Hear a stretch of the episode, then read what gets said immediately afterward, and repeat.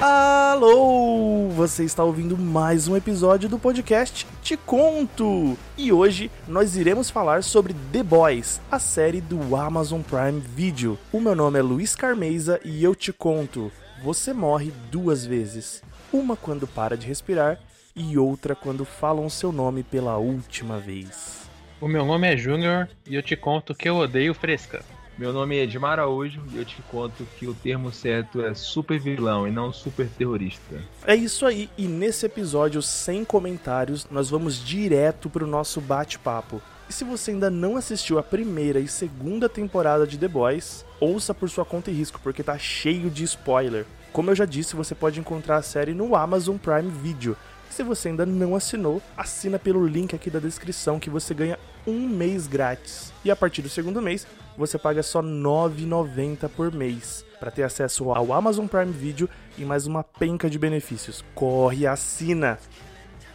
Vamos lá então, Júnior, explique pro ouvinte o que é The Boys. The Boys é uma série baseada nos quadrinhos de Garth Ennis, que tem esse mesmo nome, foi desenvolvida e criada pela própria Amazon Prime para poder é, fazer uma adaptação contando sobre indivíduos superpoderosos, que são chamados de supers, que seriam como se fossem os super-heróis na vida real. Ou seja, heróis que, que matam, que, que roubam, que fazem as coisas como se fossem seres humanos reais. É os super-heróis sem o idealismo norte-americano, né? Aliás, sem o falso idealismo norte-americano, que o herói iria usar o poder sempre pro bem. A série mostra um contraste muito interessante e muito realista, na minha opinião, que o poder ele mostra quem as pessoas são e as pessoas são uma merda, né? A gente vê pessoas que sobem pequenos cargos de poder, sei lá, um segurança de shopping, um síndico, pessoas que conseguem pouco poder, muitas vezes já sobe a cabeça. Quem dirá um super-herói? Edmar, quais as suas primeiras impressões dessa série? Minhas primeiras impressões foram assim, chocantes, né? Eu estava assistindo desprevenido e logo no começo tem a cena da menina namorada do Rio, né? Eu falei, mano, que série é essa, cara? Cabuloso. Aí terminei no mesmo dia a primeira. Rapaz, ele me ganhou naquele momento ali. Na hora que aconteceu ali, que a menina morreu, que ficou só os bracinhos na mão do Rio, eu falei, essa série é totalmente diferente de qualquer coisa que eu já vi. Meu, e é uma coisa assim que é tão óbvia e não acontece, né? A gente acompanha o Flash, né? Vamos dizer, o, o velocista mais famoso que a gente conhece. Se o Flash esbarrar em alguém, é morte. E a gente nunca, sei lá, eu pelo menos nunca parei para pensar nisso, porque parece que a percepção do Flash ela acompanha a velocidade dele, né? E ele consegue deixar a mente mais rápida que o corpo, então ele tá sempre desviando. Mas um cálculo errado e, sei lá, vira patê. Já que a gente tá falando aí do A-Train, que é o velocista do, do Seven, né? O Seven é como é chamado a Liga da Justiça deles, né? Eu digo Liga da Justiça porque existem paralelos bem claros, né, sobre quem é cada um. O Homelander, né, que é o Capitão Pátria. Como que, aliás, vamos decidir isso. A gente vai chamar em inglês ou em português? Pra mim é Homelander. É, pra mim é Homelander também. Então, beleza, pra mim é Homelander também. É, o Homelander é o Superman. A Mulher Maravilha é a Rainha Maeve. O Translúcido, eu acho que é o Caçador de Marte, né? Vocês concordam ou discordam? Aí já fica meio obscuro. Eu discordo, porque se a gente levar em conta, pelo menos a, a mídia original, tinha um outro personagem que seria mais ligado ao, ao, Caçador de Marte. Eu acho que ele seria muito mais parecido com, sei lá, a Mulher Invisível do Quarteto Fantástico. Mulher Invisível aí já parte pra Marvel, né? Interessante. Pode ser. Mas tem o Black Noir, que é a referência óbvia do Batman, é claro. pra, pra mim fica evidente, né? Um ninja que veste preto e não fala muito. Para mim, essa referência tá meio clara. Tem o Uhum. A-Train, que é o velocista, e aí você pode fazer a referência tanto com o Flash quanto com o Mercúrio. Quem são os outros sete, gente? Tá faltando o Deep. The Deep. The Deep, né? É óbvio. The Deep é o Aquaman, até as, as mesmas cores. É o Aquaman da série C, né? é isso. E o sétimo, que é a Luz Estrela, eu prefiro chamar essa em português, foi mal. é a Luz Estrela que antes dela era o Faixo de Luz. Vocês conseguem fazer alguma referência com a Luz Estrela? Será que o Lanterna Verde? Talvez o faixa de luz com certeza é, é mais ligado à Lanterna Verde. Mas eu acho que a Luz Estrela talvez seja mais parecida com a Estelar do, do Jovens Titãs. É, tanto que pegaram o ator mais parecido com o Ryan Reynolds que estava disponível, né? para ser o faixa de luz. ai, ai, nunca vai ser esquecido por esse filme, amigo. É. Tá, agora sim, voltando pro A-Train. Ele é o primeiro personagem que é desconstruído pra gente, né? A primeira visão que a gente tem do grupo é a visão da mídia, é a visão das pessoas, dos fãs, que eles são heróis, assim, superiores, elevados, acima de tudo. E a gente já tem a primeira desconstrução com o A-Train, porque ele passa por aquilo, ele não para pra prestar ajuda ou qualquer coisa que ele, sei lá o que ele poderia fazer e ele continua correndo, ele vai embora. Parece que estava numa missão super importante. Mas depois ele mostra um desdém, ele mostra uma desimportância pelo que aconteceu, que a gente começa a ser apresentado para o que são esses heróis, não é? Com certeza, a gente vê logo de cara que, é, e, durante a, e durante a série, que nem sequer se lembra do que aconteceu, né? O nome das pessoas que ele atropelou, ou até mesmo o rosto do Rio, e que ele não lembra de ter visto, mesmo ele tendo trombado praticamente com a namorada dele, ele mostra que não, não tem nenhuma ligação com, com civis, assim. Mais na frente, na primeira temporada, ele encontra o Huey, que eu acho o personagem que a gente acompanha, principalmente nesses primeiros episódios, ele encontra o Huey duas vezes e ele não reconhece o cara. Eu diria que o Huey, basicamente, é a nossa visão, né? É, é como se fosse um, um, personagem que é colocado como orelha, né? Aquele cara que você acompanha e que está sendo introduzido esse mundo para que o, o, o telespectador também possa ser introduzido nesse universo onde a pessoa está. Perfeitamente. É, eu acho que ele assume mais esse papel de orelha mesmo. Até porque os personagens eles recebem muito tempo de tela, todos eles, né? E cada um ocupa uma função. Tem gente que diz que essa série é sobre o Homelander, tem gente que diz que é sobre o Billy Bruto. Mas eu acho a série muito bem dividida. Nesse ponto, né, sobre essa, esse ponto de personagens, de tratar todos iguais, ele me lembrou muito, aguentem aí a referência, é Naruto, a série clássica. Porque ele era muito elogiado, a série clássica, porque ele conseguia desenvolver todos os personagens. Quem assistiu a série clássica lá, o Exame Chunin, podia se apaixonar por qualquer personagem, porque todos eles tinham a vida descrita, todos eles foram evoluídos, todos eles tinham tempo de tela, todos tinham lutas incríveis. E nessa primeira temporada conseguiu dividir o episódio em todo mundo, pelo menos foi a minha impressão. Não sei se vocês sentiram alguma barriga ou sentiram algum personagem desaproveitado. Eu senti que, pelo menos na primeira temporada, o Black Noir foi menos aproveitado, né? Ele aparece uma ou duas vezes durante a temporada e ele é, é mais como uma arma do roteiro, é né? uma arma que está pronta para na hora que a empresa precisa dele é lançada. Mas ele, é claro, também é, é meio que o alívio cômico em alguns momentos. Né? É, o Black Noir é um caso à parte, viu? Ele podia ser disparado o preferido da galera, mas eles não usaram muito. E o Translucent também morre rapidão, né? Ah, mas mesmo ele morrendo rápido, eu achei o desenvolvimento dele bom.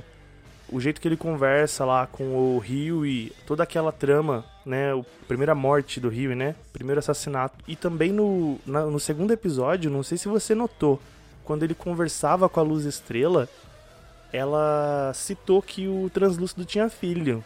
E aí o coração dele pesou, hein?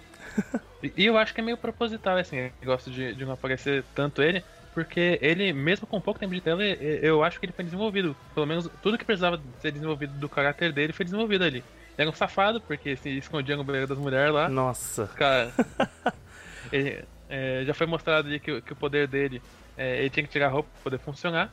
Ou seja, poder de bosta, né? Porque não funcionava se ele estivesse pelado. Isso é uma coisa que ninguém pensa sobre a pessoa invisível. Ela tem que ficar pelada. Pô, mas fora a habilidade top dele de ficar invisível e espionar lá o beiro feminino, a pele dele era, tipo, impenetrável, né? Então é um plus muito gigantesco aí na habilidade dele. Sim, eles explicam, uhum. né, como é que funciona a invisibilidade dele. A pele dele, é, ele manipula as moléculas de carbono e aí ele fica invisível ao mesmo tempo que fica super resistente, como o diamante, né? Eles até descobrem lá o jeito de matar ele. Ele tinha que treinar pra fortalecer o, o o Thanos não perdeu assim, mas o translúcido. Olha, voltando ali no primeiro episódio, eu não sei se vocês perceberam, no começo, o Capitão Pátria, né, o Homelander, ele era visto como o Excelsior. É, a gente ainda não falou do Billy Bruto ainda, como ele foi apresentado, Mas mesmo o Billy fala que o Homelander é diferente. Não, todos eles são desgraçados, mas o Homelander é diferente. O Homelander é intocável, ninguém sabe nada dele. Ele, mesmo o Billy, que era um perseguidor, ele não conseguia ver maldade no Homelander. E no final do primeiro episódio, a gente leva um tapa na cara quando a gente descobre quem é o Homelander de verdade, né? Você cria a maior esperança de que o Homelander vai ser o super-herói diferente ali, que vai ser o cara que vai inspirar a Starlight que tá entrando ali no set. É, porque logo no, na primeira reunião que tem ali, tá todo mundo discutindo sobre, sobre os ganhos que eles vão ter com os direitos de imagem e tudo mais. E fala, não, o que, que vocês vão pensar? O que, que vocês acham que a Starlight vai pensar se a gente começar a falar disso? Então você cria uma expectativa em cima dele de que ele vai ser o, o, o Superman, na verdade. É verdade. O, o, símbolo da esperança. Aí você chega ali no, no final do episódio e você percebe que ele é igual a todos os outros, talvez até pior. é verdade. Edmar, eu quero te perguntar sobre o, o Billy Butcher. Billy Bruto. A gente vai ficar alterando aqui, Billy gente. Butcher. Entre português e inglês. É um mix. Porque eu penso que o, o Billy Butcher é o tipo de personagem que você gosta, ou eu tô errado? É o meu favorito mesmo, ainda bem que você me conhece. O, é sensacional. 100% dele. Eu quero uma série só dele, ele aparecendo e atuando com ele mesmo, só ele. Billy Butcher na praia. Billy Butcher subindo as escadas. as falas dele, o sotaque britânico dele, o jeito que ele é grosseiro, com a cara mó cínica, é, muito engraçado ele, cara. Você viu o curta-metragem de 5 minutos que lançaram é, durante a segunda temporada? Que, que era só ele? Velho, é, o nome do curta-metragem é Bruto, o, a curta-metragem. O Butcher, é a, curta-metragem. Que é, mostra o que aconteceu desde o momento que ele acordou no final da primeira temporada até o momento que ele recebe a ligação do francês. Nossa, eu nem fiquei sabendo dessa. Eu fiquei sabendo domingo. Aí eu já cacei. É um, é um é curto bem pequenininho, 5 minutinhos.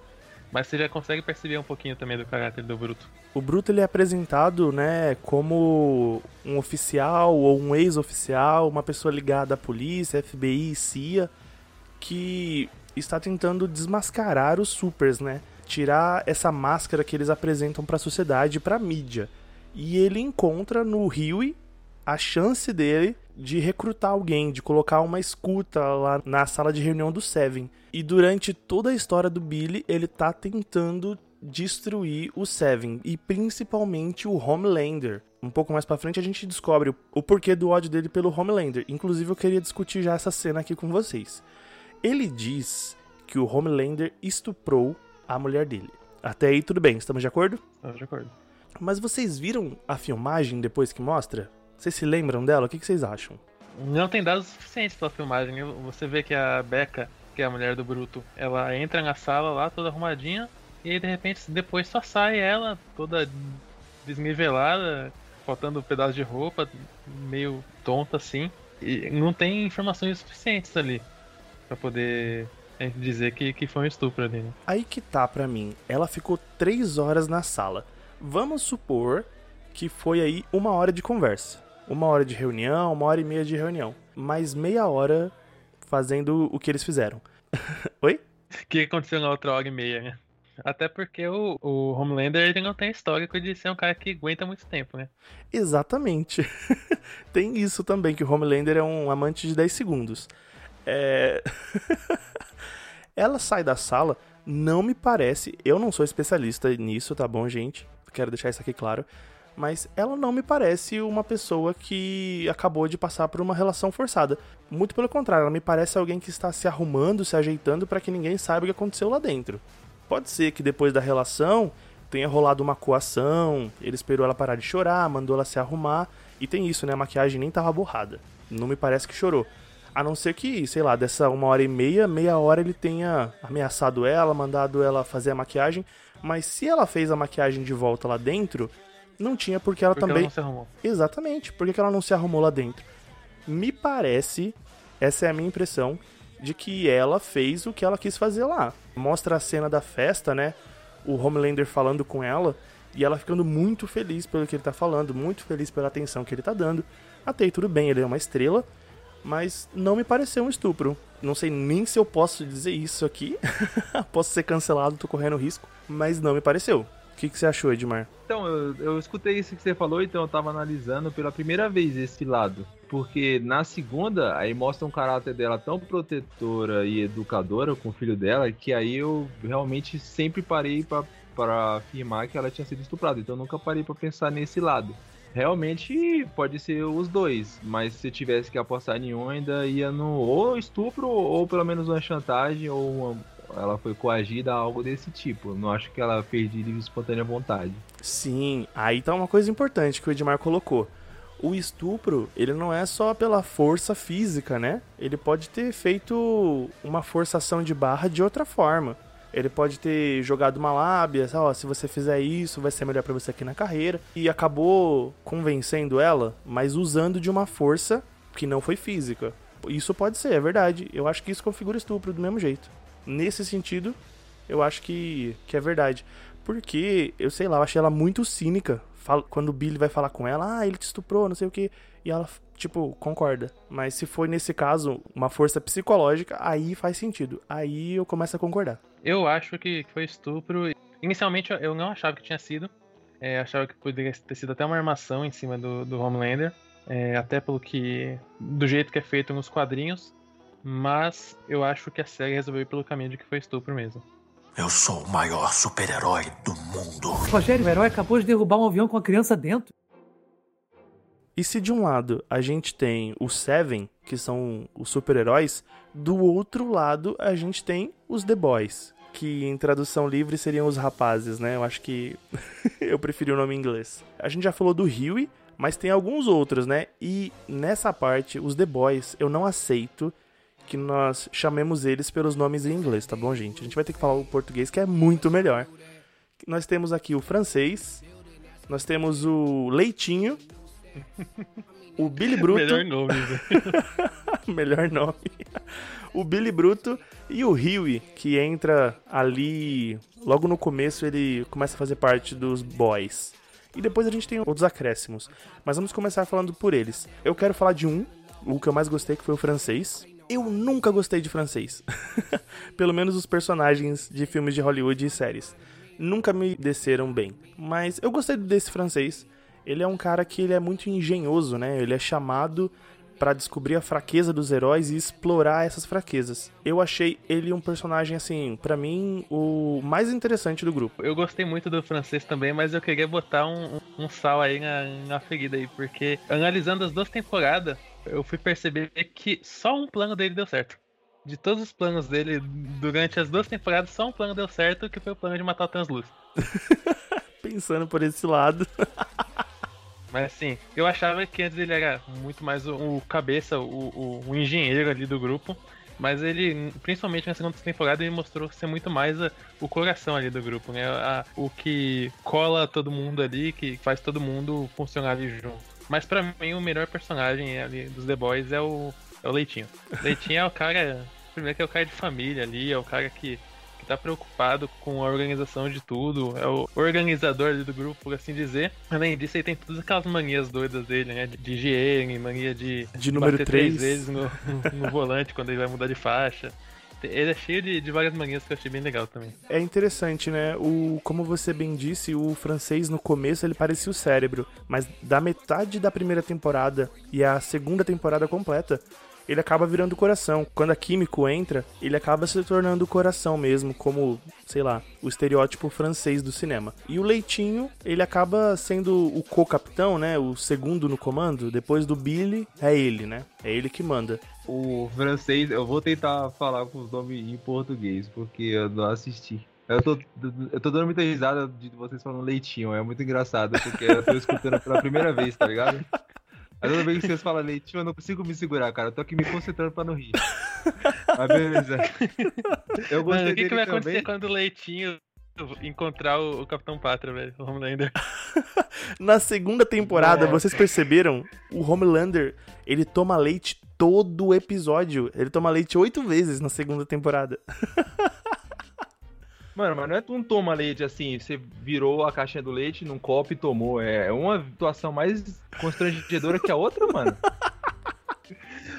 De todas as duas temporadas, de todas as coisas nojentas que teve, a coisa mais nojenta foi lambendo aquela mamadeira lá do filho da, da menina, porque, meu Deus, que nojo, assim, não quis nem olhar pra tela naquela parte. Olha, o nome do leitinho em inglês é Mother's Milk. Muito melhor. Mother's Milk. Leite de mãe. Mais Leite da pesado. mamãe. É, Mas o Homelander, na, na- no primeiro episódio da segunda temporada, ele literalmente toma leite de mãe. Meu Deus. O French, o francês, é, ele é muito legal, assim, o jeito dele, né? E eu sempre gostei do sotaque lá da França, mas eu sempre vi ele assim, ah, se ele morrer, beleza, né? Tanto faz. Agora o, o Leitinho, né? Meu Deus. Eu falava, não, esse cara não pode morrer, né, mano? Ele tá ali contra a vontade dele, ele quer estar lá com a mulher dele, com a filha dele. Eu não quero que esse cara morra, tá ligado? Aí eu ficava torcendo pra ele não morrer. Mas o melhor mesmo de todos é o Billy Butcher. Billy Bruto, como você tava falando aí, porque, mano, é o, é o cabeça, é o que junta todo mundo, é, é o líder, o que, pra mim, é o personagem que mais tem um background, e pra mim é o preferido dos The Boys, é ele. Não, eu não consigo confiar nele. Eu gosto dele, mas eu não consigo confiar nele. É, é o cara que, que te venderia em troca de qualquer coisa ali. Eu gosto da personalidade dele porque eu sou uma pessoa que eu não gosto de assumir a liderança, então eu seria tipo o Rio, eu gosto de uma pessoa que chega e fala, "Ô, faz isso, isso, isso, e ele é um cara que faz isso. Então eu gosto dessa personalidade no, no, no outro. Mas aí que tá, o Billy. Nossa, Billy diminui muito, né? O personagem. Vou chamar ele de Butcher ou de Bruto, tá bom? Porque Billy é um Billy. o. o Bruto, ele manda, como o Edmar falou, mas ele manda em benefício próprio, né? Muitas vezes ele mentiu pro grupo, ele mente pra todo mundo pra chegar no, no que ele quer. Então, legal você ser coordenado por ele. Ele tem uma liderança incrível mesmo, tem planos muito bons, mas é sempre em benefício próprio. Ali no grupo, a primeira vez que ele cedeu foi pelo Leitinho. Agora vou ficar rindo quando eu falo esse nome. A primeira vez que ele cedeu foi pelo Leitinho, que ele falou: Meu, eu tenho família, eu tenho filha, é, eu não posso fazer isso. Aí ele cedeu a primeira vez. Mas, continuando os The Boys, tem o Huey, né? Que é o último deles, pelo menos da formação ali que inicia a temporada. O Rio é o, é o cara estranho. É o cara que chega ali, parece que não é daquele mundo e, e pouco a pouco vai, vai, vai pegando o espírito do time, né? Atacar os, os supers ali, mas querendo fazer pelas vias legais, né? Enquanto o resto do grupo já tá ligado que, que desse jeito não funciona. Que tem que ser pelas vias escondidas ali, né? Pela, pelas vias marginais. já que a gente falou dele, o Huey é o que faz o contato, pelo menos o primeiro contato entre os The Boys e o Seven. Tanto ali com o A-Train, quando ele pede que o A-Train peça desculpas, né? E ele tenta ali plantar a escuta, quanto depois, quando o Translúcido vem atrás dele. E mais adiante, quando ele conhece a Luz Estrela lá no parque e ele começa a manter esse vínculo. Então a gente vê que o, o ele ocupa tanto o papel de orelha pra gente entender esse mundo, como ele também é essa ponte, né? É ele que leva o grupo a se comunicar com os heróis. Por muito tempo ele agiu ali secretamente contra a Luz Estrela, né? E foi conseguindo algumas informações, conseguindo é, algumas entradas. E eu tenho que dizer pra vocês que, como em todo filme ou série que eu assisto, eu sou a favor do amor. e a primeira vez que eu vi o Rio e a Luz Estrela, eu já chipei. Pra mim, é um casal que tem que dar certo até o final.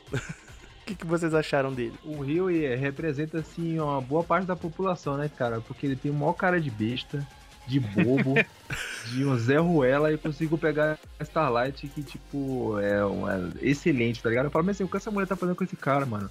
É o coração, o coração importa, pelo menos ali na série, então o Rio aí representou a gente. Nossa, me representou muito, velho. É o nerd dos computadores ali, né? Que, que entende dos produtos ali e tudo mais. É um perdedor da vida, não sabe dizer não. E vai lá e consegue as melhores coisas, velho. É o primeiro que mata um super-herói ali entre os The Boys ali. Nossa, o Rio e Starlight pra mim, o melhor casal ali. Eu achei que não ia chegar até o final, que um dos dois ia morrer, mas ainda bem que deu certo. Olha, eu vou deixar aqui o meu pensamento sobre esses dois. Eu acho que é uma coisa bem pessoal. Eu não sei o quanto. Na verdade, eu não sei o quanto isso é pessoal e o quanto isso faz parte da série mesmo. Mas o que a série me mostrou entre primeira e segunda temporada, mas eu, a gente tá focando aqui na primeira, né, por enquanto. Pra mim, o Huey, ele é o mais herói entre os The Boys. E a Luz Estrela é a mais humana entre os Seven. Então eles fazem um, um casal assim perfeito, sabe? Porque eles são. Eles se encontram no meio dos dois. Eu digo isso do Huey porque ele nunca pensa no bem-estar dele, né? Nisso ele é o completo oposto do, do Bruto. Ele nunca pensa primeiro nele. Ele pensa primeiro no que é certo, ou ele pensa primeiro nos outros, em quem vai sofrer, e ele se coloca diante do perigo para resolver essas coisas.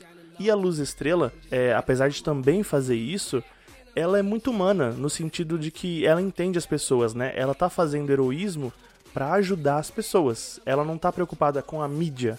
Ela tá preocupada em fazer o que é correto, ela tá preocupada em acreditar nas coisas corretas, tanto que quando ela se confronta com naquele problema religioso dela, ela prefere seguir o coração dela, ela prefere seguir a humanidade.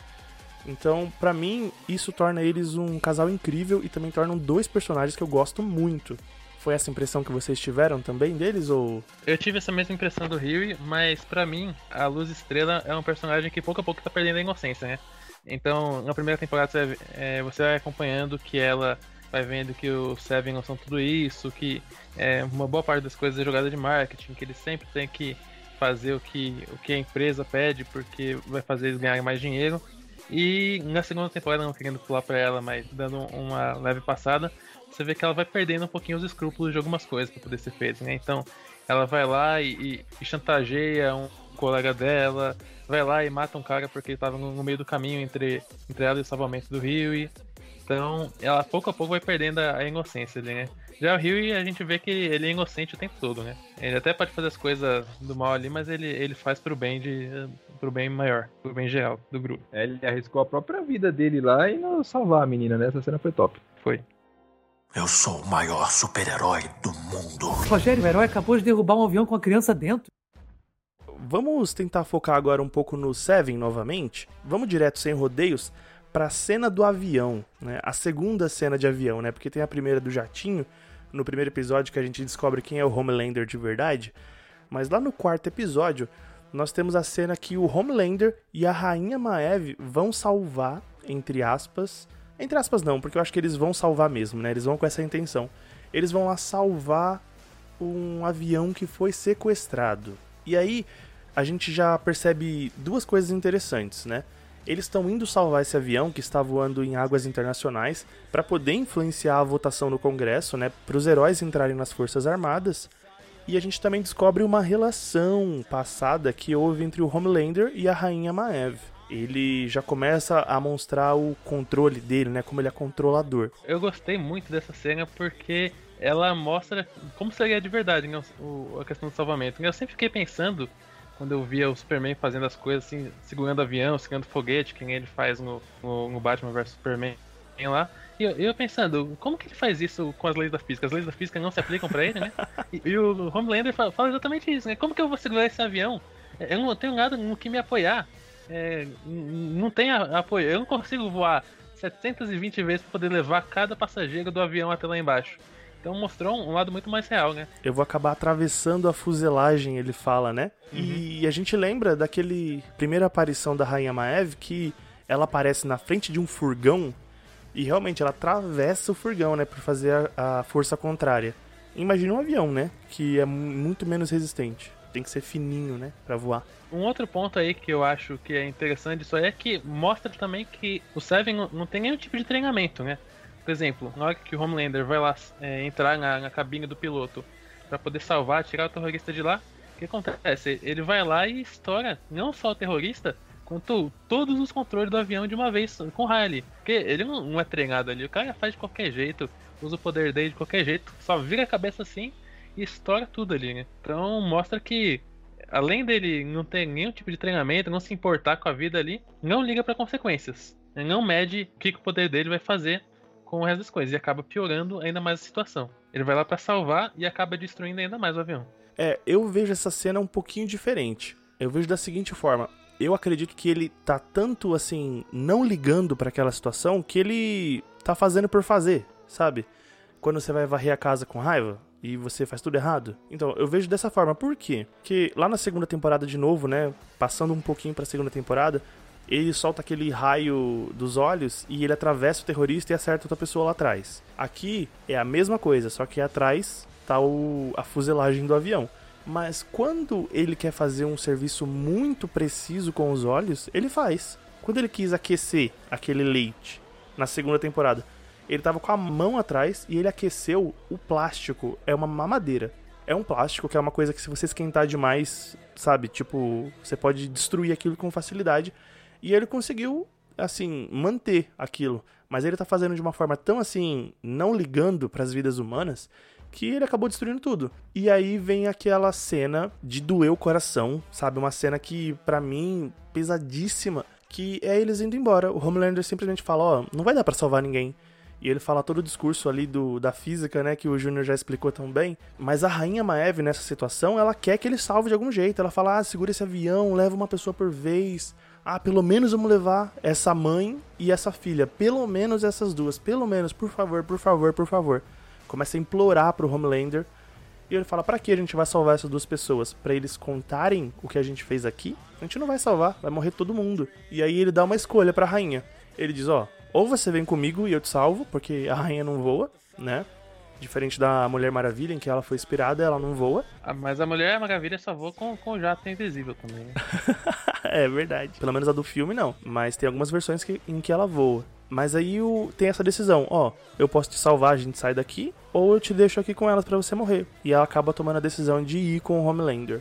A minha consideração final sobre essa temporada é que ela teve um saldo muito positivo para mim. Como eu já disse ali no começo, para mim todo mundo teve um bom arco, né? Com exceção ali do Black Noir e o The Deep, ou profundo em português, que a gente acabou não falando muito, ele acaba sendo um, um, alívio cômico, né? E ele se importa por coisas que as pessoas não se importam. Ele quer saber de salvar o golfinho, porque para ele o golfinho é tão inteligente quanto um ser humano. Ele quer saber de falar da vida marinha e ele acha que o trabalho dele não é bom o bastante para ele, que ele devia fazer muito mais. E acaba que no final ele é expulso do Seven, né? E ele começa a entrar numa, numa onda depressiva, né? Que começa a afundar ele. é, a piada aí com o nome de Profundo. É um personagem que eu acabo gostando um pouco e eu acho que ele vai ter alguma importância no final. Vai acabar tendo alguma importância, porque as piadas nem são tão engraçadas, né? Mas para mim eles quiseram fazer uma referência direta ao Aquaman antes do Jason Momoa que é aquele que é sempre zoado, que é sempre deixado para trás. Mas de forma geral, essa é uma das poucas séries de uma hora por episódio que consegue me deixar atento a hora inteira, sabe? Eu assisti em maratona e eu tava atento o tempo inteiro, porque não tinha momento da série que você podia pular, momento da série que você podia não olhar. Para mim foi um saldo muito positivo a primeira temporada. Pra mim também, né? Como novidade, a gente não, não tem uma outra série que a gente fala assim, nossa, essa série parece com aquela, né? Então foi uma novidade. Como pioneira, eu achei excelente. Então, ela é fechadinha, como você falou, dá pra maratonar. Personagens são bem desenvolvidos e a história em si não tem muito furo. Então, termina ainda com um gancho bom pra segunda temporada. Então, para mim, foi uma série muito boa, com um saldo realmente bem positivo. Deixa eu só falar uma coisinha que eu esqueci, antes do Júnior falar. Tem uma parte que a gente não podia deixar passar, que eu anotei aqui, inclusive, porque eu quero muito falar disso. Quando o Homelander vai falar com o Vogelbaum, o presidente, né, o ex-presidente da, da Vogue, que é quem detém o Set, né, o Seven. O Homelander, quando ele tá conversando com esse cara, quando ele tá tentando desvendar um mistério da Becca, né, que acaba envolvendo o Bruto também, numa discussão, num momento de raiva, ele diz: Eu sou o maior super-herói do mundo. E aí o Vogelbaum acaba, é, retruca ele diz logo na sequência: Você é meu maior fracasso. Porque ele diz que o Homelander ele foi uma experiência que para ele não teve sucesso. Apesar de ser o com maiores poderes, ele não criou ele com uma mãe, que ele acha que é indispensável para todos os heróis, né? E aí tem esse conflito, o criador rejeitando a criatura, né? Para mim foi uma coisa muito forte para a construção do Homelander. Eu achei a primeira temporada bem fechadinha, assim. Fazia tempo que eu não vi uma série com uma primeira temporada tão fechada. A última vez talvez tenha sido Stranger Things, que, que terminou fechadinha por si só, né? Você conseguia degustar o produto é, de ponta a ponta, sem sentir falta de nada, redondinho. E um negócio que eu acho que ela fez muito bem na primeira temporada foi a questão de escalada de tensão. Então, você todo momento tá meio tensionado, né? Mas é, de pouco em pouco vai aumentando o risco, né? A tensão. Os The Boys são presos, são levados para um, um, lugar onde ninguém vai alcançar eles. Vai aumentando a tensão. No último episódio, principalmente, você, durante o episódio, vai sentindo que a tensão vai chegando num ponto máximo assim, até que explode de vez assim a, a tensão máxima e depois deixa aquele cliffhanger, né? O que, que vai acontecer agora? O que, que vai acontecer na segunda temporada? Perfeito, assim. Um fechamento perfeito de temporada que deixou você com gostinho de quero mais, né, Bo? É, a gente teve que correr um pouco com a primeira temporada, que a gente quer tentar focar na segunda, mas só para finalizar, é interessante que todo mundo foi desenvolvido, né? O The Deep, que lá no começo tinha violado a Luz Estrela, no final ele acaba sendo violado também, né? Por aquela mulher que, que enfia os dedos nas guerras dele, né? O A-Train, ele acaba se afundando ainda mais em droga, que ele estava se afundando. O Homelander, ele se emancipa da Madeleine, que é quem mantém ele na coleira, né? todo mundo acaba tendo um desenvolvimento. E a Rainha Maeve, que é uma, alguém que eu quero abordar quando a gente começar a falar da segunda temporada, ela vê na Luz Estrela quem ela era no passado, né? Ela vê uma mulher idealista, uma, uma heroína que quer fazer o que é certo, muito legal também. E o Bruto, que no final acaba descobrindo que a mulher dele tá viva. E fica esse cliffhanger aí, que vocês bem disseram. Eu sou o maior super-herói do mundo. Rogério, o herói acabou de derrubar um avião com a criança dentro. Então, na primeira, o Homelander matou a Madeline, né? Só que na, na segunda tem a cena grotesca lá do, dele fazendo o duplicador virar ela, né? Nossa, não quero nem relembrar essa cena na minha mente. Meu Deus, o que é essa cena, cara? É verdade, muito bem lembrado. A primeira dá essa impressão mesmo da emancipação, mas daí do nada aparece a Madeline lá esperando o Homelander tratando ele super bem, não sei o que. Ele deita no colo dela, como ele fez na primeira temporada. E aí, aquela cena grotesca do cara se destransformando. Eu não consigo segurar a transformação por muito tempo, eu não consigo, desculpa. A Homelander, volta, volta, volta. Meu Deus, o que é aquilo, cara? nojento. Mais nojento que isso só a cena, só a segunda vez que ele aparece, que o Homelander diz que não precisa mais da Madeleine e o duplicador se transforma no próprio Homelander e ele oferece. Rapaz, eu tive muito medo nessa parte aí, viu? Porque, como era The Boys, eu pensei, ele vai fazer. Você pode esperar qualquer coisa. Então, ele, ele tava indo pra aquele caminho. Eu falei, vixe, tá, vai ficar mais estranho do que ficou até agora. Meu Deus, o que é isso, cara? e ele ainda diz: não é coisa de viadinho, porque é você com você mesmo. Um onanismo 3D. Meu, o que é aquela cena, cara? E se por um lado ele se emancipa da Shira, por outro lado aparece um outro cara que manda mais do que ela, né? Aparece o, o Sr. Edgar, né? Stan Edgar. É o cara que, que acaba sendo o manda-chuva ali na segunda temporada, né? Pra mim, ele sempre será o dono do Pó e os Hermanos. Vocês assistiram, né? Breaking Bad? Com certeza. Se você precisa de um vilão, você chama o Giancarlo Esposito. É, tá aparecendo aí no The Boys, tá aparecendo no Mandaloriano e o clássico Gus Fring, né? Exato. Ele tá criando uma carreira aí de super vilão mesmo, viu? Igual o Morgan Freeman é o deus do cinema, o Giancarlo Esposito vai virar o vilão máximo do cinema. Aí Breaking Bad ele não era vilão, né? Ele era só um concorrente, né? Porque é todo mundo vilão. Ele tem essa aura que o ator já traz. Quando ele aparece, você já sabe que ele é um cara que valoriza o negócio, é um cara que não mede consequências, é um cara que vai fazer de tudo para se manter no topo. E isso já vem com o ator, né? Quando ele aparece, você já sabe o que ele tá fazendo ali. A última vez que eu tinha visto um ator que tem esse, esse mesmo perfil assim de vilão, que você só de ver ele já sente que ele vai ser o cara do mal ali, é o Kevin Spacey, né? Que fez House of Cards, que fez vários outros filmes onde ele é o vilão ali, né? Triste final do Kevin Spacey, viu? Triste final, eu gostava muito. Mas foi cancelado. Também pudera, né, pelo que ele fez. Mas eu quero falar do comecinho da, da segunda temporada, que é aquela cena de abertura com Black Noir. Eu já nem lembro, anotei isso, mas eu não lembro qual cena que era. Vocês lembram?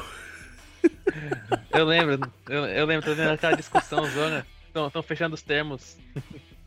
Estão fechando os termos do contrato do, da Vault com, com o governo pra poder ver quem vai controlar os supers ali e ao mesmo tempo o Black Noir tá passando o cerol ali no, nos caras da. nos terroristas, né? Nos super vilões. Edmar, por favor, a sua frase. É super vilões de acordo com o Homelander, né? Vai discordar dele pra você ver. Ai, é verdade.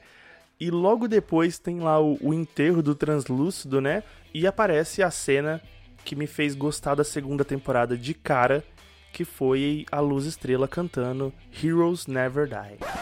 But our heroes never die. Meu Deus, eu adorei essa música. Eu quero achar ela pra baixar urgente. Será que tem ela inteira? Alguém deu uma olhada aí? Eu acho que tem a. Pelo menos no Deezer deve ter, né? Eu, eu acabei olhando, mas. Eu preciso ouvir essa música. Ah, e uma curiosidade dessa música aí. Sabia que quem cantou essa música foi realmente a atriz que canta. que, que faz a, a Starlight? Eu não duvido. Eu não duvido. Ela é incrível, ela é incrível. Ela tem talento pra isso. Ela tem talento, Rogerinho. ah, e é nesse episódio também que o Homelander toma o leite de mãe, né? Toma o leitinho. E. e mostra como os The Boys estão agindo, né? Como que eles estão fazendo grana. E aí tem uma cena que eu achei no mínimo, sei lá, não, não sei. Vocês me digam o que vocês acharam dessa cena. Quando a Ashley aparece e diz pro Homelander que ela tem um novo super pra entrar no Seven. E aí ela apresenta o ponto cego. o herói ponto cego. Ela chama o cara e aí o ponto cego ele é uma mistura de demolidor. Na verdade, ele é inspirado no demolidor. Ele é demolidor. Ele é o Demolidor, com certeza. Mas ele me lembrou muito o Black Noir. Eu falei, meu, vai ter dois ninjas no grupo? Nossa, esse cara é muito zica.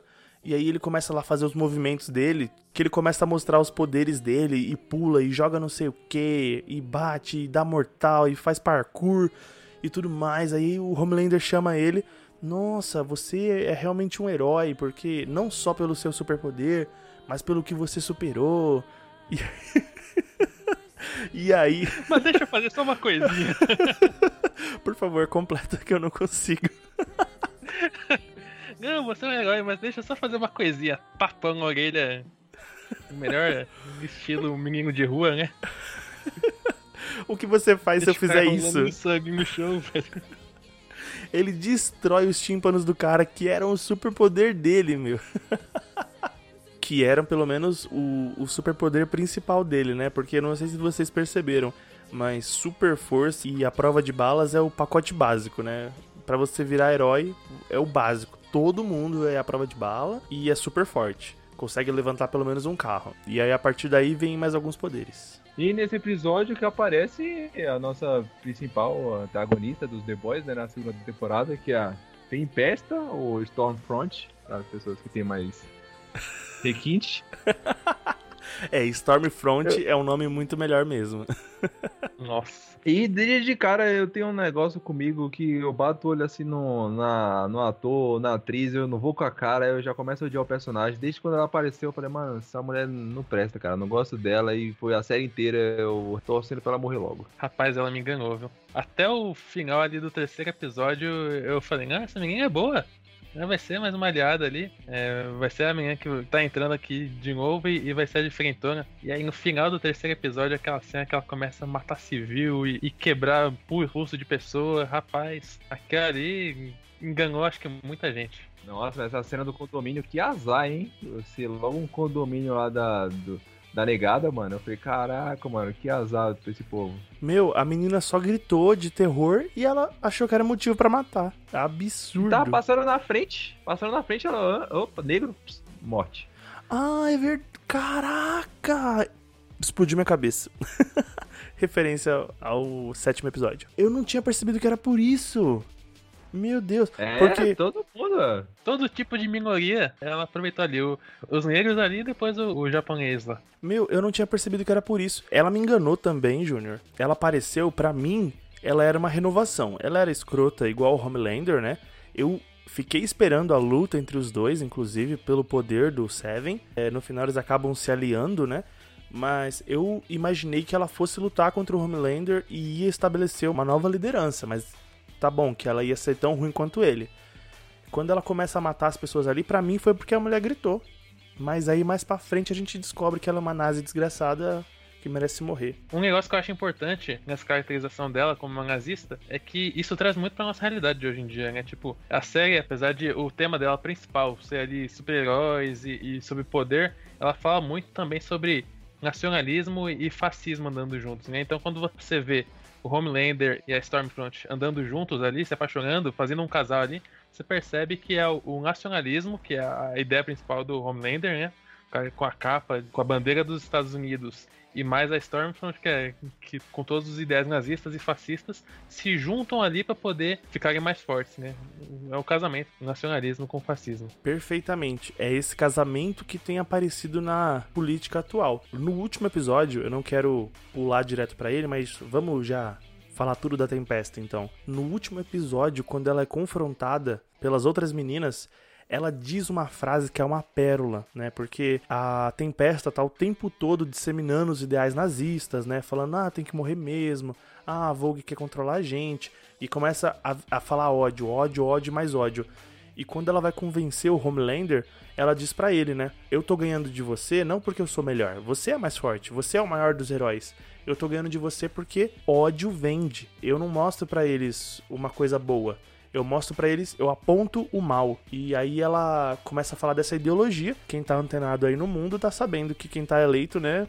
Não preciso falar mais do que isso. Mas no último episódio ela diz essa frase: As pessoas adoram tudo que eu digo e acreditam em mim. Elas só não gostam do termo nazista. Só isso. Nossa, isso é tão profundo, cara, para uma série dessa, para uma série de super-herói, né, entre aspas, porque ela tá dizendo a verdade. As pessoas, muita gente gosta dos ideais nazistas. Mas se a gente fala que é nazismo, aí as pessoas já não gostam. A gente tornou essa uma palavra proibida, né? É proibido você defender o nazismo, mas tem gente que defende sobre outras bandeiras. Essa frase foi um tapa na cara da sociedade atual, né? Isso e, e o uso muito bom de redes sociais, né? Que é o, é o forte da Stormfront. Ela ganha do Homelander, ela se demonstra assim mais forte justamente pelo uso dela das redes sociais, né? Então ela usa para poder fazer meme, ela usa para poder é, fazendo as lives para poder o pessoal ficar mais inflamado, ela chama o pessoal para poder fazer os comícios dela lá pela internet, né? Então é, é o uso muito forte das redes sociais aí que de novo é uma característica que a gente vê muito forte hoje em dia, né? É, ela fala que o Homelander gastou bilhões para fazer a assessoria de imprensa dele e ela diz que só pagou cinco caras para fazerem memes de ódio, né? Fez um gabinete do ódio ali dela para ficar espalhando. E é verdade, gente. O que espalha é o ódio. O ódio espalha muito mais rápido. Eu sou o maior super-herói do mundo. Rogério, o herói acabou de derrubar um avião com a criança dentro. Então, rapazes, The Boys aí, é, o que, que vocês acharam? o que, que vocês acharam da ideia da Amazon de lançar de cara três episódios, primeiro dia, e depois lançando um por semana? Até a sexta passada, que foi o último episódio da temporada. Eu preferi, eu prefiro semanalmente, porque a maioria das séries que eu acompanho é, foi semanalmente, a maioria dos animes que eu assisto é semanalmente. Então eu assisto aquele episódio ali, eu fico a semana inteira, tipo, se é bom, né? Pensando, aí eu fico mais preparado. Tipo, fico uma semana maturando para chegar ao próximo. E dar aquele gostinho de tipo assim, ah, nossa, o que é que vai acontecer, sabe? Eu fico esperando o próximo. Então, em vez de assistir tudo de vez e já acabar logo ali, ah, já acabei esse negócio de, ah, vou ter que esperar sexta-feira que vem para assistir mais um episódio, dá, aumenta a sua vontade de querer assistir. Então, para mim, eu prefiro desse jeito. Infelizmente, para mim não teve diferença nenhuma, porque eu maratonei. eu esperei sair todos. Quem ouviu o episódio de cultura pop na quarentena sabe que eu detesto esse negócio de semanalmente, eu espero acabar para assistir. E foi isso que eu fiz, eu maratonei. Eu não, não suporto esse negócio de ficar esperando, porque eu esqueço, cara, eu esqueço o que aconteceu. Eu me lembro quando eu assistia esses grandes nomes do anime, eu sempre revi o episódio da semana passada e vi o próximo. E aí é, sei lá, eu não tenho duas horas para assistir toda sexta-feira. E uma coisa que, dando contraponto ao que o Edmar falou, uma coisa que eu percebi na internet, muita gente acompanhando semanalmente falou que encontrou uma barriga no meio da segunda temporada, mas quando você maratona essa barriga não existe. Pelo menos para mim, não teve barriga a segunda temporada. E não correu o risco de acabar um episódio e eu não gostar, sabe? Porque ainda que acabasse de um jeito que eu não gostava, eu tava vendo direto, né? Como um filme de 8 horas. para mim não era um, um episódio atrás do outro, eram 8 horas de um filme grande. Então, para mim não mudou muita coisa. para mim, eu acho que foi na medida certa. Por quê? Eles mesclaram um pouquinho os dois jeitos de entregar, né? Entregar tudo de uma vez e entregar um episódio por semana. Eles entregaram três de cara assim, E aí eu acho que nesses três teve um pouquinho de falha, porque teve uma barriga nesse, bem nesse começo de temporada. Não precisava ter demorado tanto de construir o mundo com algumas coisinhas novas, porque a primeira temporada já estava meio que construída, né? Mas ele deu um pouquinho pra você sentir o gostinho, pra você poder matar a saudade do que você estava há mais de um ano sem ver. E aí depois começa a lançar um por semana. E eu acho legal esse negócio de lançar por semana, porque você digere um pouquinho melhor, né?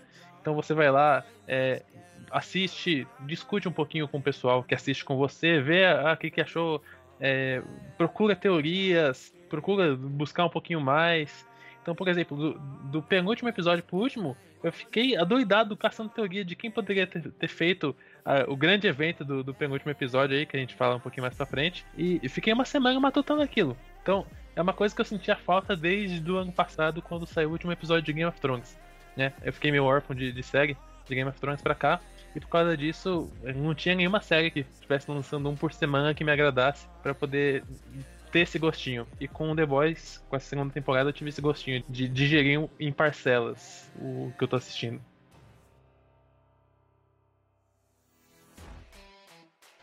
Eu quero puxar o sadismo do Homelander, é o gancho da, da primeira temporada e como ele se resolve aqui na segunda. Lá na primeira temporada, o Homelander leva o Bruto e mostra que a mulher dele tá viva.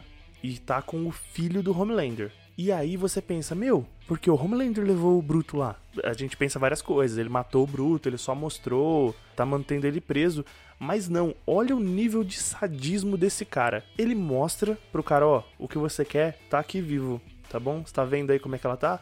Apagou o Bruto e soltou ele em algum lugar dos Estados Unidos. E falou: Pronto, agora você se vira pra achar ela, vive aí com essa. Falou. Foi genial esse, esse toque de, de, de sadismo aí, porque deixou um gostinho na boca tanto nosso quanto do Bruto, e depois deixou ele pra poder conviver com aquilo. Deixou ele pra poder saber o que ia fazer, né? E aí isso deixa o Bruto meio marcado durante uma boa parte do- da segunda temporada, até ele conseguir entender o que, que ele ia poder fazer dali pra frente. Deixa o Bruto bruto, né?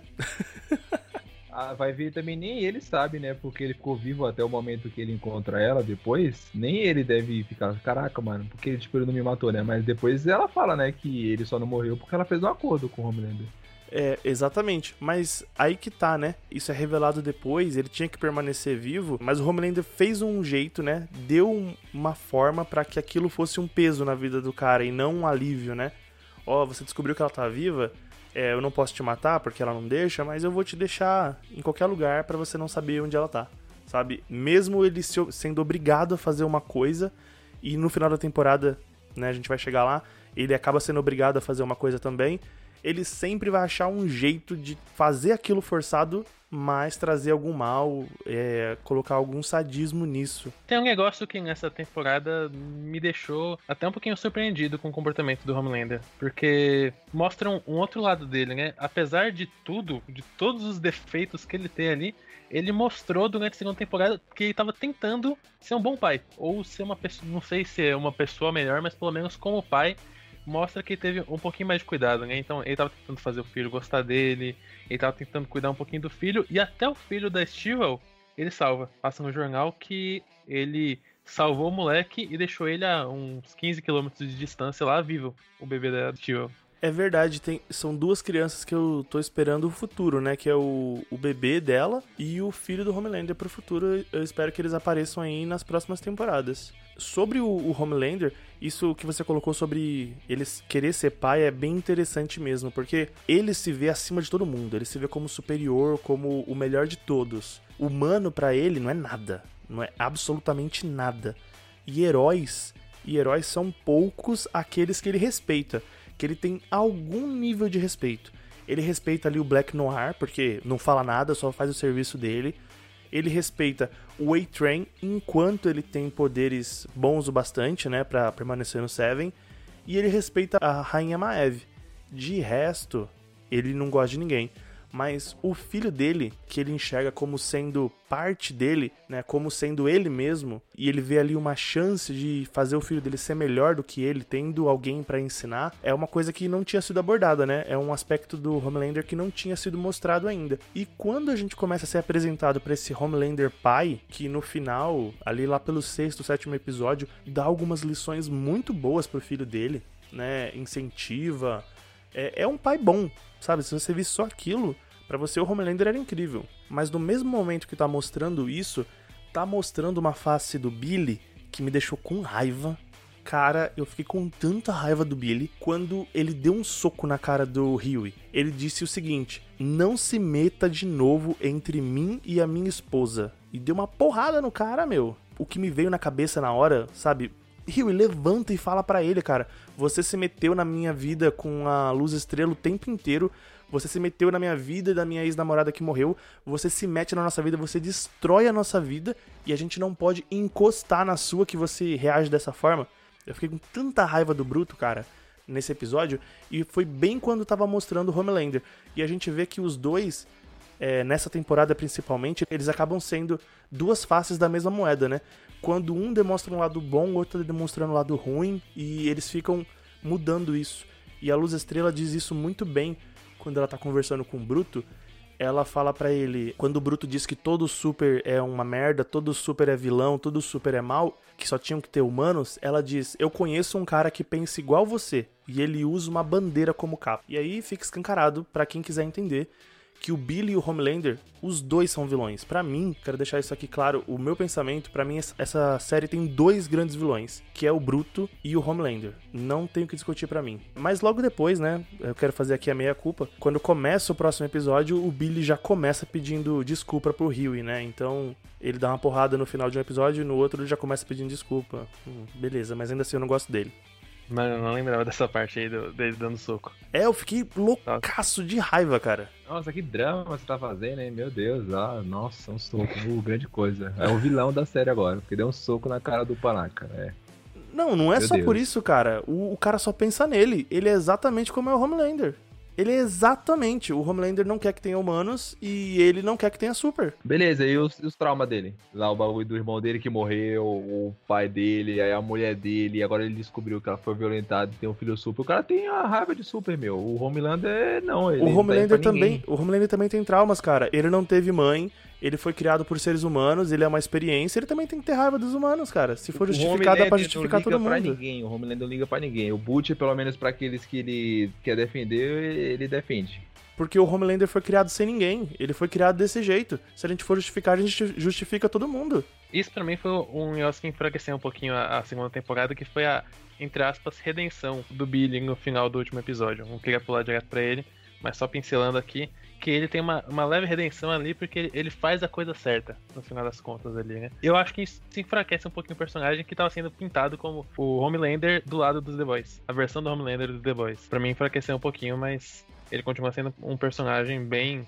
Com várias camadas, né? Cebolas tem camadas, os ogros têm camadas. Eu vou ter que falar mal dele de novo, porque pra mim não teve redenção, cara. A mulher morreu imaginando que o Bruto ia cuidar do filho e ele deu o filho lá pra, pro governo. pra mim nem isso valeu.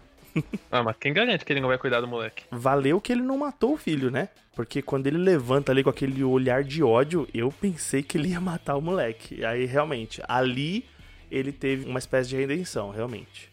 Eu sou o maior super-herói do mundo. Rogério, o herói acabou de derrubar um avião com a criança dentro. E tem a igreja da coletividade. Você aceita uma fresca? Ai, é, é todo o arco do The Deep, né? Tadinho, o cara quer voltar pro Seven o tempo inteiro, ele entra lá pro culto, ele faz aquele comercial lá do Eu Sou a Universal, ele. ele casa com. Ei, cara, isso não é legal.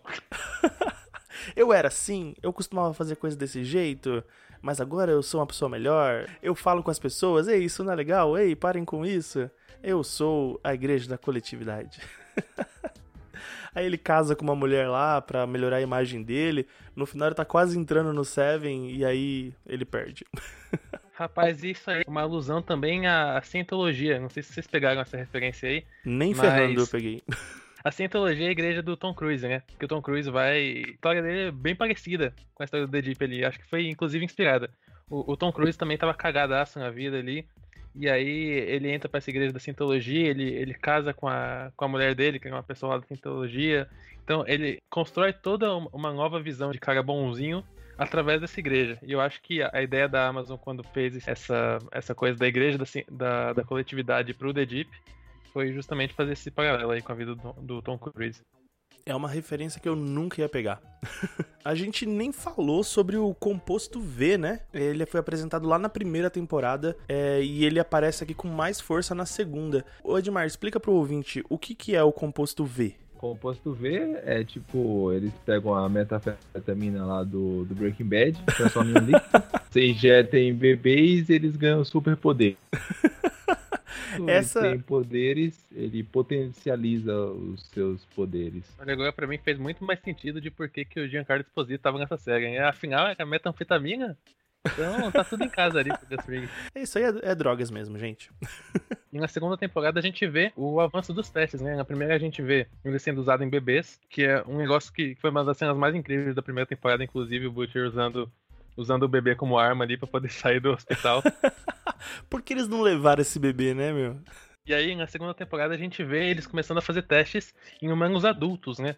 Então a gente vê naquela instituição psiquiátrica lá, eles usando em, em- em adultos. Inclusive, na primeira eles tinham usado na, na Químico, né? Ela foi um, um- um primeiro cobaia ali que a gente vê na primeira temporada. Mas na segunda a gente vê com muito mais força eles, sendo, eles fazendo testes para poder ver se, se chega a um- uma versão mais estável. E eu acho que isso está sendo preparado para uma temporada futura, os The Boys poderem usar isso usar o composto V para poder bater nos super-heróis. Que inclusive o jeito que é feito na- nos quadrinhos, mas é, ainda até agora não foi usado esse artifício na, na série. Tá se coçando aí pra falar, Edmar? Não, é que o Júnior mencionou agora a clínica. É, então eu queria prestar aqui minha homenagem pro Leitinho, né? Lá, ô, é aquela cena lá, mano. Eu acho que foi a cena mais bizarra, não foi não? Da temporada, aquela. Já lembrei, Serpente, né? meu não Deus. Sei como é, não sei como é que a gente Abraço pode de falar, né? Sei lá, nosso público, a faixa etária, a serpente lá tentando sufocar ele lá. Serpente de um olho só. Esse personagem, ele é apresentado quando eles estão olhando nas câmeras de vigilância, né?